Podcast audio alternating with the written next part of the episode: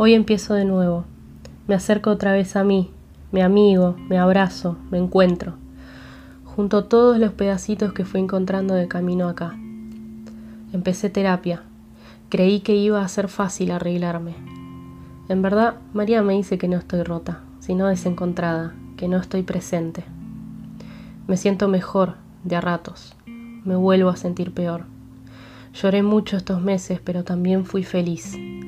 Tuve los abrazos de mis amigas, paseos en bici y la risa de mi sobrino. No puedo encontrar la forma de sanar a mi viejo. Estoy harta del mundo.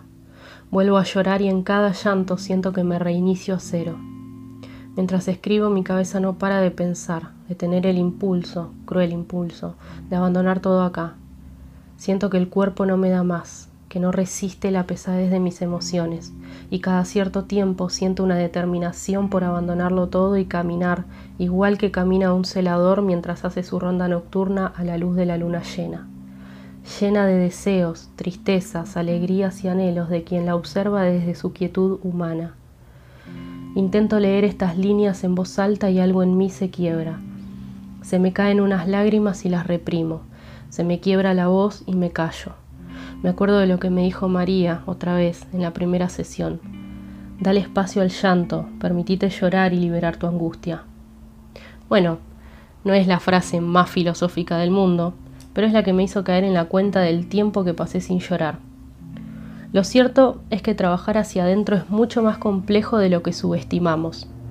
Desde mi óptica personal, revolver la mierda interna es para valientes, y hacer un castillo con esa misma mierda es de artistas, y vaya si hacen falta más artistas en el mundo.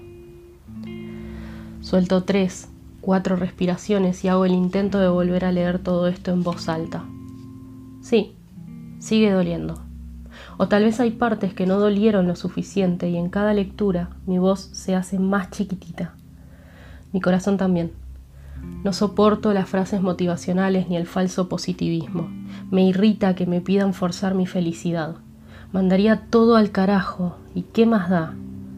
Pero hey, pará. Hoy no estoy teniendo un buen día. Probablemente haya tenido una seguidilla de días malos. Pero no quiero que todos mis días sean así, créeme. Yo no lo busco, no lo deseo. No me queda otra que aceptarlos y sumergirme, porque en este proceso es necesario abrazarnos a este habitáculo de luces y sombras llamado vida.